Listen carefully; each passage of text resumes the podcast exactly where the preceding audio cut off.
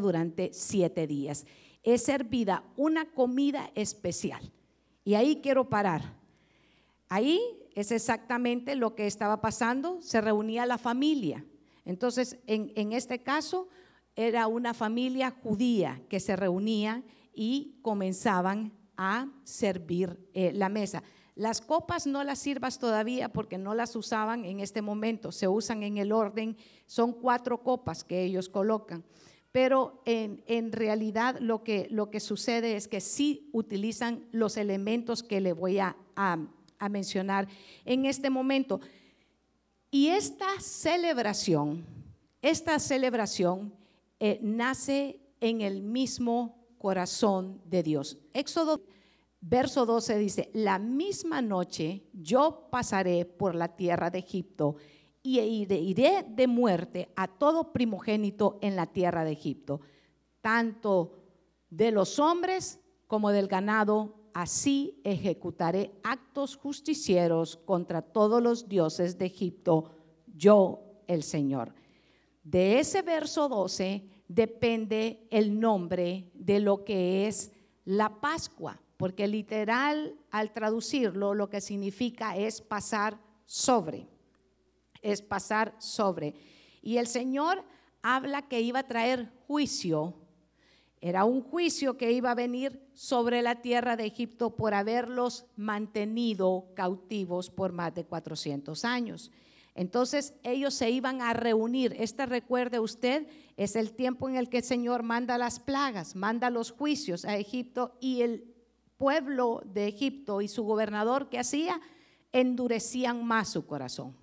Y ellos se ponía, él se ponía, el, el, faraón se ponía más altivo y decía, cuando Moisés llegaba y decía, deja ir libre a mi pueblo, ¿qué decía Faraón? Él decía, no lo voy a dejar ir libres. Y entonces el Señor prepara, prepara. En el pueblo judío, en la tradición que ellos tienen, es una mujer, como hizo bien mi hermana ahora mismo, que prende las velas. Y a eso que usted eh, ve el candelabro ahí, ellos le llaman también, o es conocido como la menora o menorá. Pero, ¿qué es lo que sucede? ¿Qué es lo que sucede? ¿Y cuáles son los elementos? ¿Qué es lo que tenemos en la mesa? ¿Qué es lo que hay ahí? Y ahí sí quiero que eh, en este momento dice Éxodo capítulo 12 y verso 1. Habló Jehová a Moisés. ¿Está conmigo en la lectura? Verso 1 y a Aarón en la tierra de Egipto, diciendo, habla a toda la congregación de Israel diciendo, en el 10 de este mes tomaré, tomaréis cada uno un cordero, según la familia de los padres, un cordero por familia. Mas si la familia fuere tan pequeña que no bastare para comer el cordero, entonces él y su vecino inmediato a su casa tomarán uno según el número de sus personas, conforme al comer de cada hombre. Haréis la cuenta sobre el cordero. Lo primero que encontramos en el elemento de la mesa de la Pascua es el cordero. Y esto, hermano, en el Nuevo Testamento encontramos que lo que cada uno de estos elementos era un símbolo era una sombra, era una razón que estaba ahí y que tipificaba que nosotros en la gracia íbamos a entender completamente lo que esto iba a significar para nosotros. Lo primero, diga conmigo, es el Cordero. En el verso 7 dice del mismo capítulo 12 de Éxodo, y tomaréis la sangre, y ahí quiero que el padre de la familia, en este caso el hermano Paco, va a tomar lo que estamos representando y la pondrá en los dos postes, en el dintel de la casa, en que han de comer. Ellos estaban reunidos ya en la casa y venía el padre de familia y tomaba la sangre, diga la sangre del cordero, y tenía que ir al dintel de su casa, los postes de su casa, y tenía que colocarlo ahí, en, esa, en ese momento.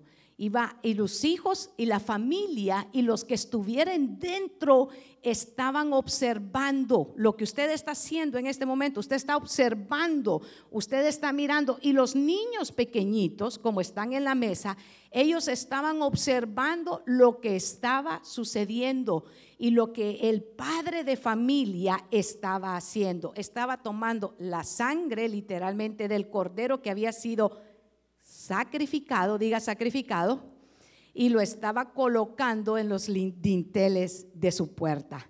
Y en ese momento ellos estaban comiendo su cena. Esa era su primera Pascua.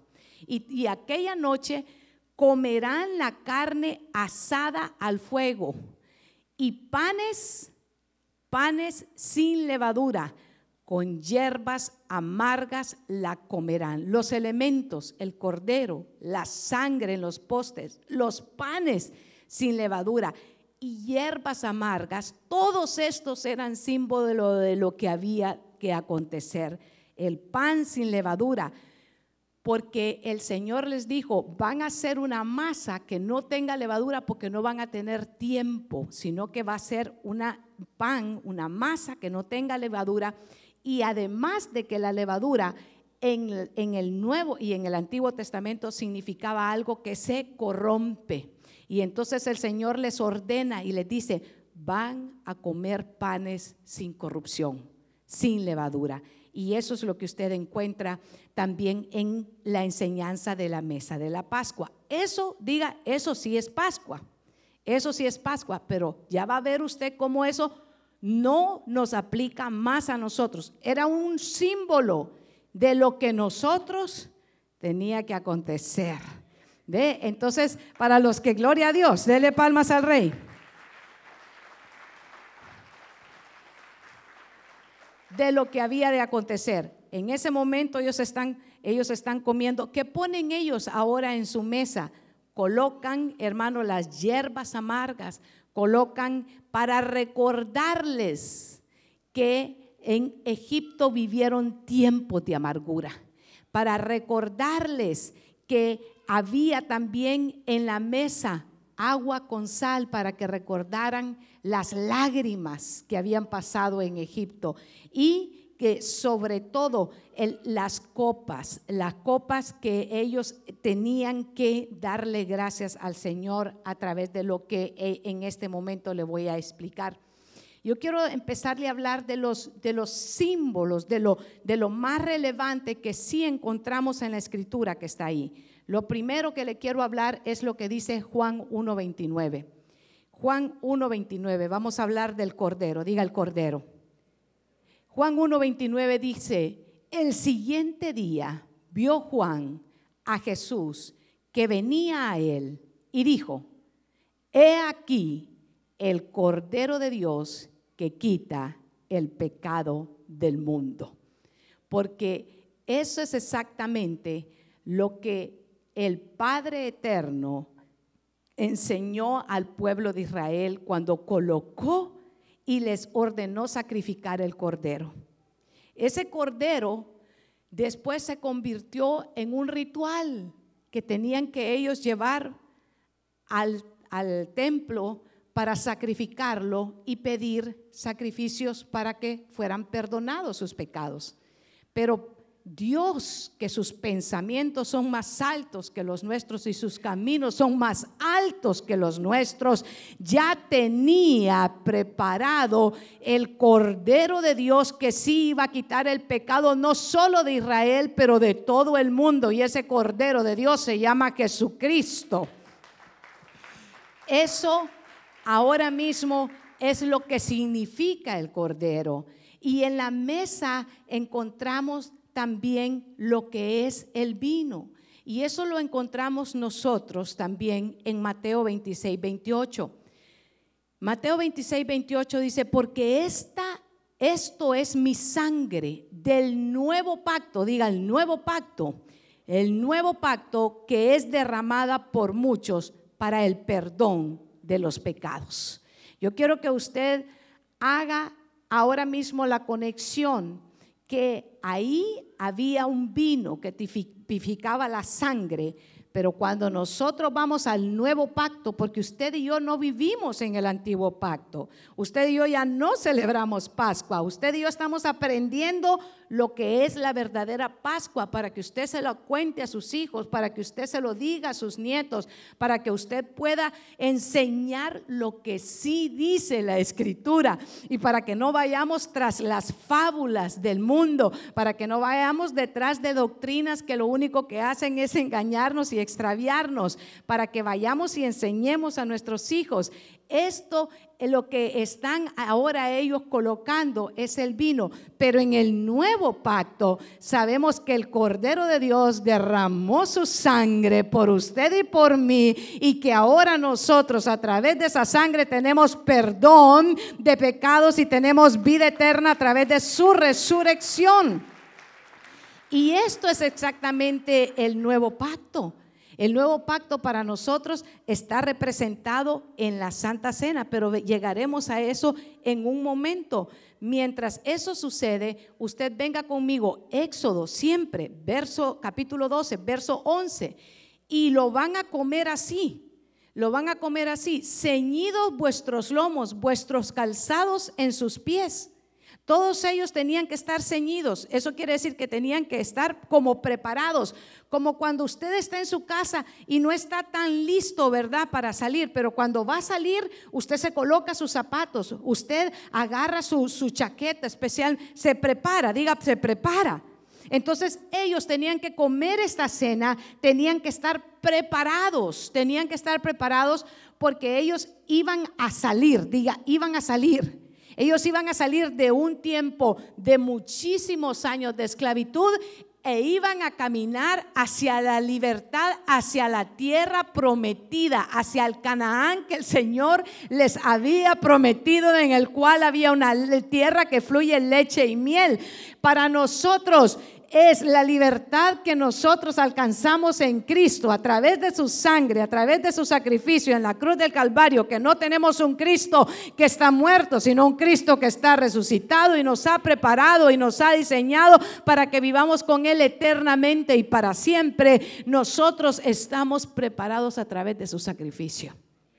Ellos tenían que estar ceñidos el padre de familia tenía que tener su bordón en su mano. Allí había una luz encendida. ¿Y quién no más representa la luz? Sino la luz es Jesucristo en nosotros. Cristo Jesús es la luz que ilumina a todo aquel que está en oscuridad.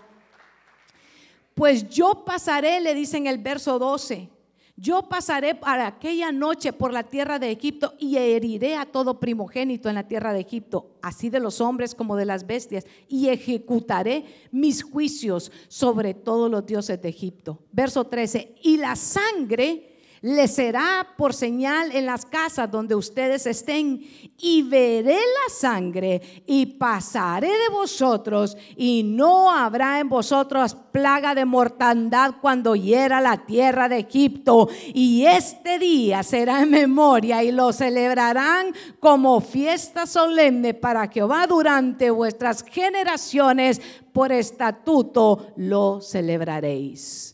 Ahora usted y yo podemos entender que la sombra, que la figura que estaba ahí de la sangre se convirtió en nosotros, en la sangre de redención del Cordero de Dios que quitó el pecado del mundo. Y cuando Jesús derramó su sangre sobre nosotros, el Padre eterno ve sobre nosotros no nuestros pecados, no nuestra maldad, no nuestra inmundicia, sino lo que Él ve cuando nosotros le aceptamos como el Cordero de Dios, pasa sobre nosotros y nos da vida eterna en Cristo Jesús. Esto es exactamente lo que estaba significando. Y ahí ordenó que pusieran panes sin levadura. A ver si mi hermana me enseña los panes sin levadura que están ahí. Y usted puede ver que dice usted, pero, pero los panes sin levadura, ¿qué es lo que estaban enseñando? Y yo quiero que esto quede muy, muy claro en su corazón. Porque Primera de Corintios capítulo 5 y verso 6 dice así, no es buena vuestra jactancia ¿No sabéis que un poco de levadura leuda toda la masa? Limpiaos, pues, de la vieja levadura, y esta es nuestra vieja manera de vivir, para que seáis nueva masa, sin levadura, como ahora sois, porque nuestra Pascua, que es Cristo Jesús, ya fue sacrificada por nosotros. Lo que esos panes significaban era una masa sin corrupción. Y Jesús mismo nos declara y nos enseña en el Evangelio de Juan cuando le dice, yo soy el pan de vida. Yo no solamente de pan vivirá el hombre, sino de toda palabra que sale de la boca de Dios. Jesús mismo declaró que Él es el pan que Jesús es el pan que el Padre preparó para que nosotros comiéramos y tuviéramos vida eterna en Él.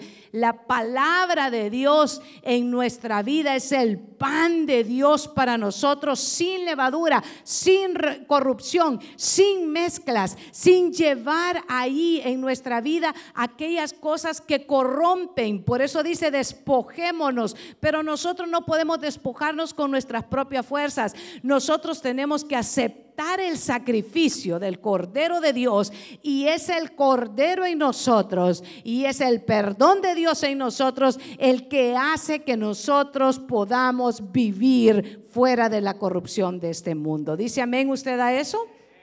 Gloria a Cristo Jesús. En la celebración de la Pascua es cuando toma lugar que el eterno Dios otorga salvación y vida eterna. Esta celebración, lo que estaba mostrándole literalmente a Israel, ¿qué hizo esta celebración literalmente en Israel? Ellos vieron que fuera de sus casas, ahora yo quiero que usted utilice su imaginación. Usted tiene que ver, ellos están dentro de una casa. Esa puerta significa lo que está fuera de su casa. Y todos los que estuvieran dentro de esa casa y que el ángel que pasara y viera la señal que ahí estaba la sangre del cordero, los que estaban dentro no verían muerte. Pero todos los que estaban fuera, los que habían quedado fuera sin conocer lo que ellos estaban celebrando, en cada casa había muerte.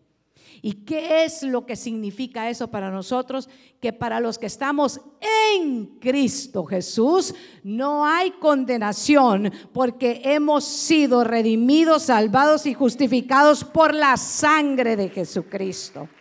Es la sangre de Jesucristo en nosotros las que produce la salvación en nuestra vida. Es el sacrificio de lo que habla Juan 3:16, que es el creo yo, versículo más famoso que muchos hasta no creyentes no, no lo conocen, pero que nosotros sabemos que Dios, el eterno Dios, nos dio el regalo, nos dio la beneplácito de la salvación sobre nosotros. Isaías 1.3 dice así, y fíjese que ahora vamos a ir sobre el tiempo de la gracia. Voy a partir del libro de Isaías para partir sobre el tiempo de la gracia porque hemos visto el antiguo pacto y quiero darle a mis hermanos gracias. Démosle un aplauso a este ministerio de talentos. Y quiero dejar ahí que usted quede permanente esa visión de lo que es la, de lo que es la Pascua, pero vamos a trasladarnos, diga, vamos a trasladarnos en la gracia, al nuevo pacto. Vamos al nuevo pacto, vamos al nuevo pacto. Y en lo que yo hago eso, Quisiera que nuestros hermanos eh, diáconos puedan acercar un poco la mesa de la, de la Santa Cena, acercarla más para el al centro si eso es posible. Y tómese su tiempo, no tiene que correr. Isaías en el capítulo 1, verso 3 dice, el buey conoce a su dueño y el asno el pesebre de su Señor. Israel no entiende, mi pueblo no tiene conocimiento en el momento en el que el sacrificio, en el momento en que la visitación, en el momento en que Jesús estuvo, gracias, ahí está perfecto, en el momento en que en que Jesús estuvo caminando en carne en su tiempo aquí en la tierra, porque ahora mismo Él está con el Padre Celestial y nos ha dejado también a quién? Al Consolador. Pero en el momento Israel vino a los suyos, a los suyos vino y los suyos no le recibieron, no le reconocieron. Y este, el profeta Isaías dice, y es algo fuerte, si usted lo analiza y, pone sus ojitos en ese verso, usted ve que hay algo muy fuerte en, en este verso, porque dice, el buey conoce a su dueño. ¿Y el buey qué es, hermano? El buey es un animal de carga. El, buey, podríamos decir, sería un animal sin mucho entendimiento. ¿Y para qué se usa el buey? Para, labrar, para labrar, ¿verdad? Se necesitaban las labranzas. recuerde que Israel era un, pueblo agrícola. Y todavía lo es. Y todavía lo es. Pero eh, en realidad lo que está hablando el profeta Isaías es un, es un verso que puede golpear el intelecto de muchas personas. Porque le está diciendo, está diciendo literalmente en Isaías 1.3 que el buey conoce a su dueño. Mire, mire qué tremendo. Y dice, y el asno el pesebre de su señor. Dos animales, un buey y un asno, que conocían más que lo que el mismo pueblo de Israel estaba recibiendo de parte de la visitación del Señor. Es, es muy, muy, Israel no entiende, le dice. Y ahí literalmente dice, el buey conoce, el asno reconoce, pero Israel no entiende. Y es exactamente que la, lo que se había celebrado en la Pascua se estaba cumpliendo, se cumplió en Jesús. Pero ¿qué pasó? Israel por entero, no todos, pero en su gran mayoría no lo logró entender. Pero gloria a Dios que para nosotros vino la revelación de Jesucristo. Qué bendita palabra del Señor sobre nuestras vidas y su misericordia. ¿Qué estaba sucediendo en Jerusalén durante el tiempo en el cual Jesús fue crucificado? Venga conmigo. Juan capítulo 11, verso 55. Búsquelo conmigo. Juan capítulo 11, verso 55. Y estaba cerca, estaba por acontecer la Pascua de los judíos. Y muchos de la región subieron a Jerusalén antes de la Pascua para purificarse. Porque para celebrar esta Pascua habían rituales, habían ceremonias tenían que pasar por muchos lavamientos, tenían que pasar por rituales religiosos. Por eso nosotros vivimos diciéndole, hermano, la religión no salva. Lo que te salva es Cristo y Cristo en tu corazón. Cristo la esperanza de vida. Es Cristo Jesús el camino, la verdad y la vida y nadie va al Padre sino a través de Jesucristo. No hay salvación fuera de Él. Jesús y el Padre Celestial no hacen diferencia, hermanos. Muchos se han quedado con los rituales de la religión. No, fulano de tal no puede predicar porque no, no, no, él no, no da el ancho. No, no, no, no, tenés que hacer así o así. No, hermano, dice la palabra en la epístola a los romanos que si confiesas con tu boca y crees en tu corazón que el Señor levantó de los muertos a Cristo Jesús, será salvo. La salvación el Señor la ha entregado por gracia, por gracia en Jesucristo. No es por religiones. Cristo Jesús, la salvación no es a través de la religión. La salvación es a través de la sangre de Jesucristo. Esa, es Él es el camino. Estaba por acontecer esa ceremonia, esa fiesta de la Pascua, cuando Jesús estaba por ser crucificado. ¿Y por qué estaba por ser crucificado? Porque los religiosos no soportaban ver lo que y oír lo que Jesús les estaba diciendo.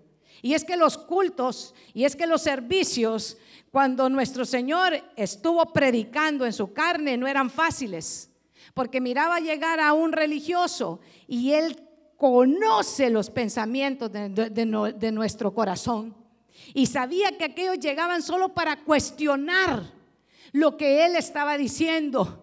Y cuando llegaban en el, en el servicio, él decía, sepulcros blanqueados, que por fuera se miran limpios, pero por dentro están llenos de huesos de muertos.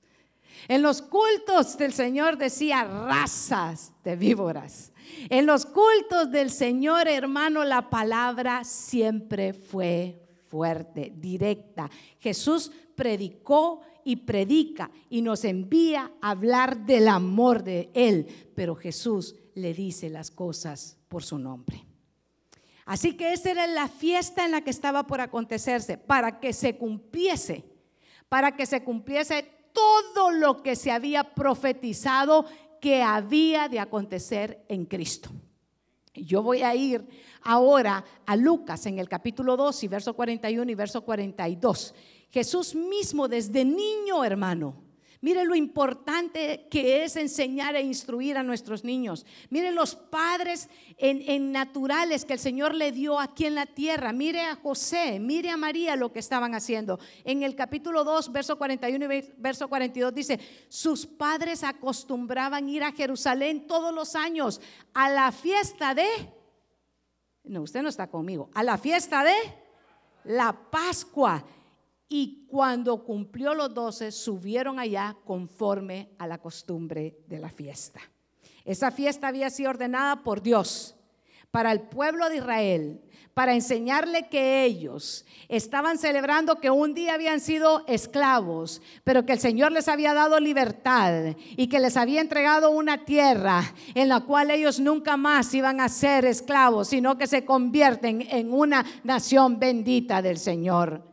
Y esa fiesta había sido ordenada y los padres estaban cumpliendo y ellos iban durante el tiempo de la Pascua. Él desde niño había sido partícipe de la celebración de la Pascua, pero Dios tenía un propósito mayor y más grande y las profecías se habían de cumplir en él, porque él definitivamente es y fue el Cordero de Dios que quitó el pecado del mundo. Y eso fue lo que en ese momento Gloria a Dios, se la va a dar, déselas con fuerza.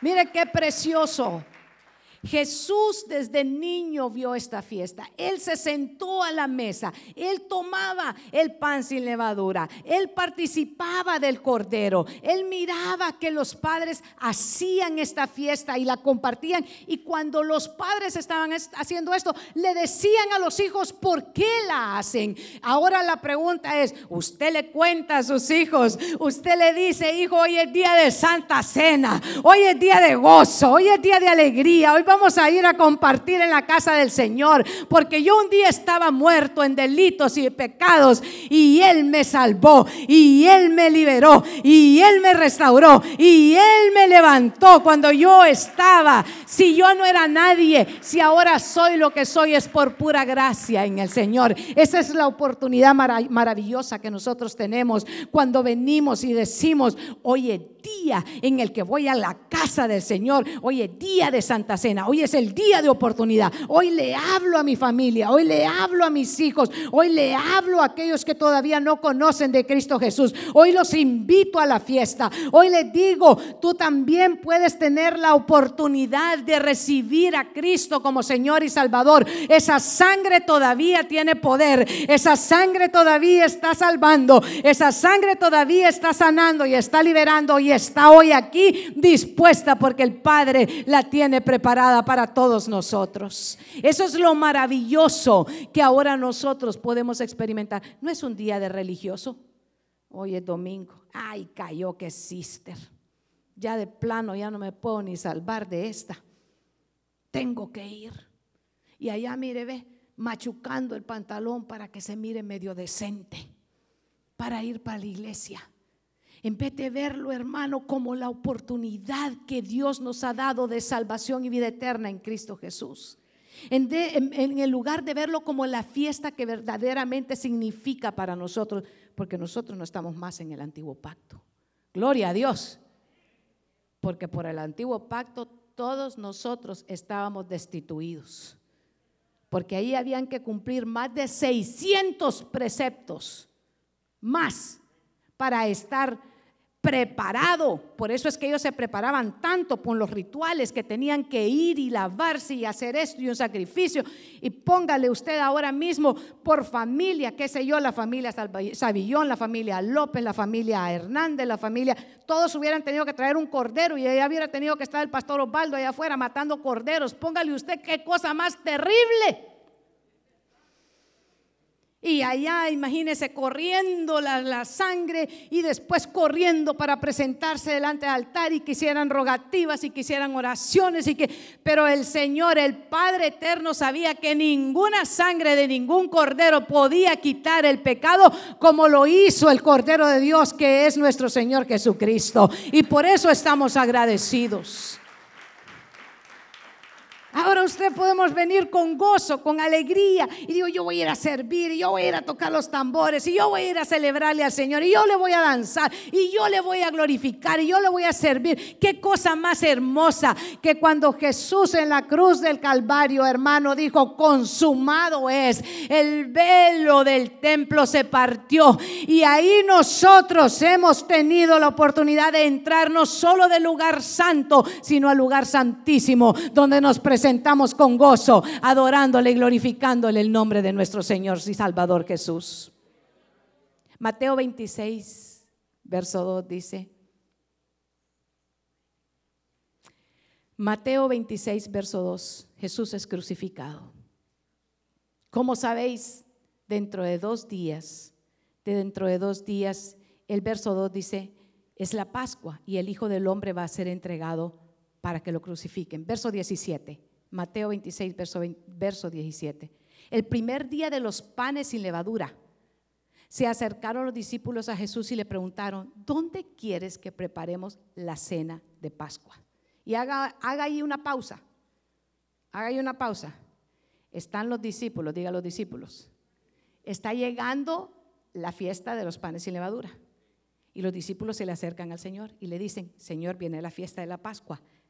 ¿Dónde quieres que la celebremos?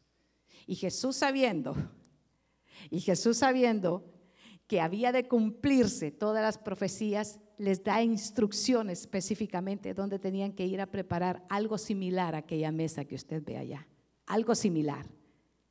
Y Él les dice, la van a ir a preparar ahí. Pero ahí sucede algo maravilloso. Ahí sucede la transición más maravillosa de lo que usted y yo hoy estamos experimentando. Porque ahí el Señor se sienta con los discípulos en aquella Pascua y se convierte para nosotros en el nuevo pacto que es la cena del Señor, con la cual nosotros nos acercamos por gracia delante de Él. Oh hermano, qué maravilloso es saber que ya nosotros no nos acercamos por ley ni por nuestra propia justicia, porque delante del Señor nuestra justicia son como trapos de inmundicia. Y si yo le explico lo que significan trapos de inmundicia, usted creo que no, no, lo quisiera escuchar antes del almuerzo. Pero yo quiero decirle, no es por nuestra justicia, no es porque yo soy el fulano de tal el que puedo presentarme delante del Señor, es por pura gracia, es por pura gracia el verso 17, el verso 19, los discípulos hicieron lo que Jesús les había encargado y prepararon la cena de Pascua. Y esto durante el, 26, durante la cena, verso 26 de Mateo 26, Jesús tomó el pan y lo bendijo y lo partió y lo dijo y lo dio a sus discípulos. Ahí, hermano, se hace la transición de la ley a la gracia. Solo había que cumplirse cuando Él fue a la cruz y fue consumado todo. Pero los discípulos en ese momento no lo podían entender. Y yo quiero que usted haga una pausa. ¿Sabe por qué muchos de los discípulos, sabe por qué ellos muchas veces oían las enseñanzas maravillosas de Jesús, pero sabe por qué no lo podían entender? Porque sus corazones estaban cargados. ¿Sabe por qué muchas veces venimos al santuario y estamos así, mire? A ver a qué horas termina esta señora. A ver a qué hora se acaba el culto. No, hombre, ahora se mandaron. Qué barbaridad. Se aprovechan porque es sister. No, hombre, está re largo este culto. ¿Quién ha dicho que hay dos horas para culto? Qué barbaridad. Mire, y todo lo que me están contando. ¿Y a mí de qué me va a servir? De mucho. De mucho. Hermano, hermano amado, mire, mire qué precioso. Verso 27. Tomó luego en sus manos una copa y dio gracias y la pasó a sus discípulos diciendo, beban todos de ella, porque esto es mi sangre, con la que Dios confirma la alianza y que va a ser derramada en favor de todos para perdón de los pecados. Os digo que no volveré a beber el fruto de la vid hasta el día en que beba con vosotros un vino nuevo en el reino de Dios. Jesús en ese momento hace la transición de la ley a la gracia. Nosotros no queremos estar bajo la ley, hermanos. Nosotros no queremos ir delante del Señor a decirle, Señor, hazme justicia. Porque muchas veces por ignorancia decimos, Señor, quiero que me hagas justicia. No, hermano, nosotros no podemos andarle pidiendo al Señor, hazme justicia. Señor, ten compasión de mí. Señor, por tu gracia. Señor, por amor de tu nombre. Señor, recuerda, recuerda, Señor, que por gracia yo he sido salvo. Y esa maravillosa transición que Jesús hizo, lo hace cuando le da a beber la copa cuando les parte el pan. Recuerda que en algún momento iban unos discípulos camino a Emaús después de la crucifixión y ellos iban muy tristes porque ya Jesús había sido crucificado, porque inmediatamente que esto, cuando están celebrando la Pascua y el Señor está haciendo eso, ¿qué hace Judas? Se levanta y Judas va y traiciona a Jesús. Inmediatamente que ellos terminan de celebrar la Pascua, Judas sale a vender al Señor por 30 monedas de plata. E inmediatamente el Señor sale con sus discípulos, menos Judas. Así son los Judas, hermanos. Son los que en el momento están ahí, pero de repente se desaparecen. De repente se van. Se van por cualquier excusa y traicionan la fe que Cristo Jesús les ha entregado y ha sido pagada por gracia. Jesús es traicionado y es entregado. Pero mire que mire qué cosa más más hermosa, lo que lo que sucede es que para Dios no hay nada imposible. Aquellos discípulos que iban tan tristes camino a Emaús, cuando Jesús les pregunta, "¿Pero ustedes por qué están tristes?" Y le preguntan ellos, ¿eres acaso el único extranjero que no se ha dado cuenta de lo que estaba pasando en Jerusalén? Porque toda Jerusalén se había sido conmocionada. Todos sabían lo que había acontecido. Y sabe, cuando el Señor entra con ellos a su aposento y vuelve a partir el pan, dice que los ojos de ellos fueron abiertos y ellos decían, no ardía nuestro corazón cuando Él venía con nosotros en el camino y nos venía hablando acerca de lo que había sido profetizado y ellos ardían en su corazón, hermano. Esa es lo que Cristo Jesús quiere que haya en nuestros corazones en este día, que cuando el Evangelio de Cristo está siendo predicado, nosotros no estemos cargados, por nada estéis afanosos, antes sean conocidas nuestras peticiones delante del Señor con acciones de gracia. Hermano, usted tiene que venir al culto creyendo que para el Señor no hay nada imposible. Si Él ya le dio salvación y Él ya le dio la vida eterna, nada de lo que te acontece, el Señor está ajeno a eso. Más bien digámosle, Señor, voy con todas estas estas cargas, pero permite que la revelación de tu palabra entre en mi vida, transforme mi ser, hazme una nueva criatura para que yo pueda salir transformado cada vez que oigo tu palabra, Señor. Y ahora voy a la parte más hermosa del mensaje. Esta es la parte del amado. Esta es la parte en la cual nosotros nos gozamos en este día. Mire qué hermoso, Mateo 28.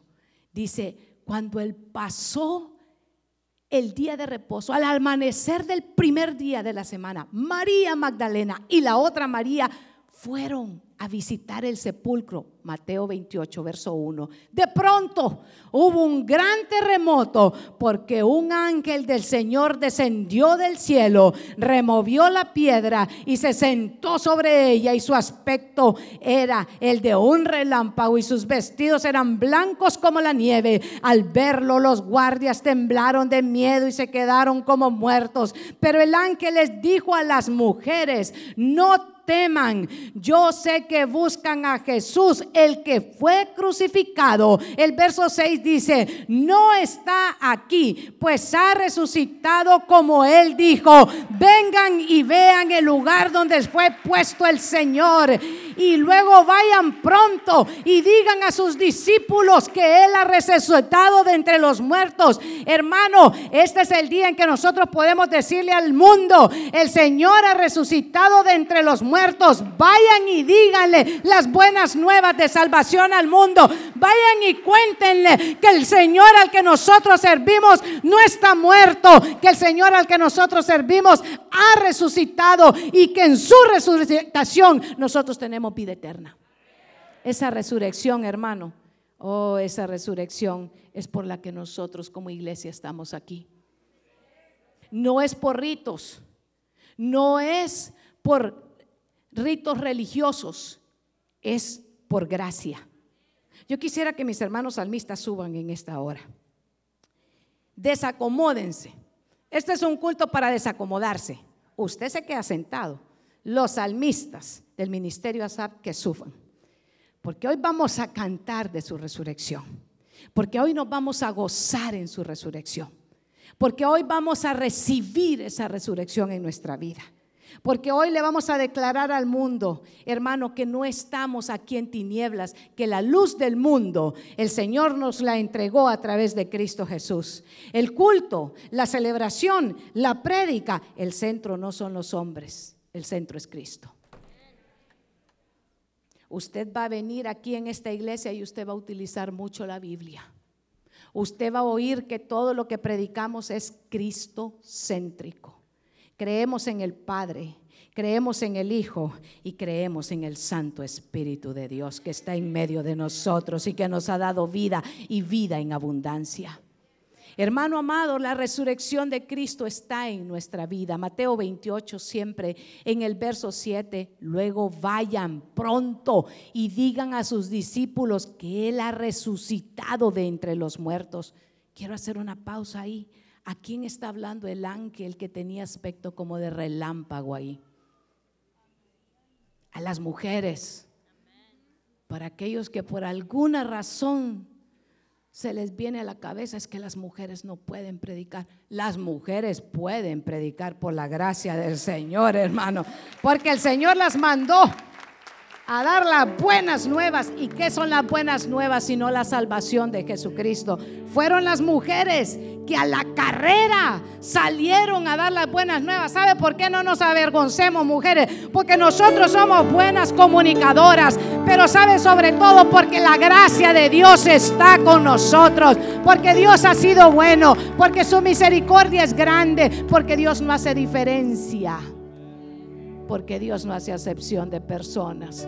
Lo que busca son corazones dispuestos. Lo que busca es que le digas, heme aquí, envíame a mí. Heme aquí, Señor, aquí hay un vaso que no es un vaso de oro, pero Señor, estoy dispuesto a llevar esas mensajes de salvación que tú me envías a hacer. Aquí estamos por pura gracia. Aquí estamos por su resurrección. Aquí estamos porque Él nos ha dado vida y vida eterna. Aquí estamos porque la tumba está vacía. Aquí estamos porque en Jerusalén no hay tumba. En Jerusalén está vacía, hermanos amados. Esa es la verdad de nuestra iglesia todos los días de nuestra vida. No podemos alegrarnos solamente el día de resurrección, es todos los días de nuestra vida. Es todos los días de nuestra vida. Hoy marca el calendario, pero hoy es el día en el que usted también puede tener vida eterna en Cristo Jesús. Verso 8. Entonces ellas salieron del sepulcro con temor, pero con mucha alegría. Y fueron corriendo a dar noticias a los discípulos. En eso Jesús le salió al encuentro y le dijo, salve. Mire qué lindo. Y ellas se acercaron y le abrazaron los pies y le adoraron. Entonces Jesús les dijo, no temas, no teman, vayan y den las noticias a mis hermanos para que vayan a Galilea y ahí me verán. Es el ángel que primero les ordena. Pero de ahí es Cristo mismo dándole la orden a las mujeres y les dicen, corran, vayan, anuncien, den las buenas nuevas. Hermano, y usted y yo que estamos esperando, ¿qué estamos esperando? Si el Señor esta mañana arde nuestro corazón, porque Él nos está diciendo, vayan y den las buenas nuevas, no calles, porque no me avergüenzo del Evangelio, porque es poder de Dios. No te avergüences, no cierres tus labios Dile al mundo, el Cristo, el Cristo al que sirvo ha resucitado. Y no solo ha resucitado, pero me ha dado vida. Me ha dado vida eterna. Yo estaba muerto en delitos y en pecados, no me avergüenzo. Pero ahora el Señor me ha transformado. Yo yo que no era pueblo, yo que no pertenecía, yo no estaba en el pacto, yo no estaba en la ley de, de, los israelitas, nosotros los gentiles no teníamos parte en ese pacto. No teníamos diseño ahí. Bajo ese pacto no estábamos incluidos. Pero Dios, pero Dios, pero Dios, que sus pensamientos son más altos que los nuestros y sus caminos más altos que los nuestros, ya había pensado en nosotros, en los gentiles, y ahora a nosotros nos ha incluido y nos ha hecho partícipes de la salvación y de la vida eterna. Oh, gloria al Señor. Hermano amado, por eso es que cada culto no es igual a otro. Por eso es que, hermano, aquí el día viernes lo gozamos y escuchamos un mensaje hermoso de, de lo que es la restauración. Es hermoso. Pero ahora podemos experimentar una nueva llenura. Porque sabe que todos los días el Señor nos da un alimento nuevo, fresco, lleno, que nos rehabilita y que nos levanta y que nos dice, no puedes estar sin mi palabra. Oh hermano amado, qué precioso es venir cada vez que tenemos un culto para venir. Hoy, ¿qué tiene el Señor para mi vida? Y los salmistas dirán, ¿y estos nosotros para qué estamos aquí de adorno? De ninguna manera. ¿Qué le parece si en este espíritu que el Señor nos ha dado de gozo, de alegría, de poder, que Él ha resucitado, usted y yo no nos quedamos ahí sentados, como dijo el pastor, felicitando ahí por las redes. Good job. No, no good job, hermano. Levántese y corra como las mujeres también. La mañana de la resurrección era una mañana de carreras y corrían para un lado y corrían para otro y salían y ahora la iglesia se quiere quedar quieta. No, la iglesia también tiene que correr, la iglesia también tiene que experimentar, la iglesia también tiene que salir de las cuatro paredes, la iglesia también tiene que celebrar, la iglesia también tiene que cantar, la iglesia también tiene el poder del Cristo de la resurrección. Han pasado dos mil años y la tumba sigue vacía y hay muchos lugares lugares donde llegan y visitan las tumbas. Hay muchos lugares que son famosos por las tumbas, por los personajes que tienen ahí sepultados. Pero los cristianos, pero los nacidos de nuevo, pero los que hemos conocido y hemos recibido la gracia del Señor, no tenemos una tumba donde vamos a ir a llorar. Tenemos un Cristo al que celebrar. Y por eso esta mañana venimos con gozo a cantarle a Cristo Jesús, diciéndole en este momento así.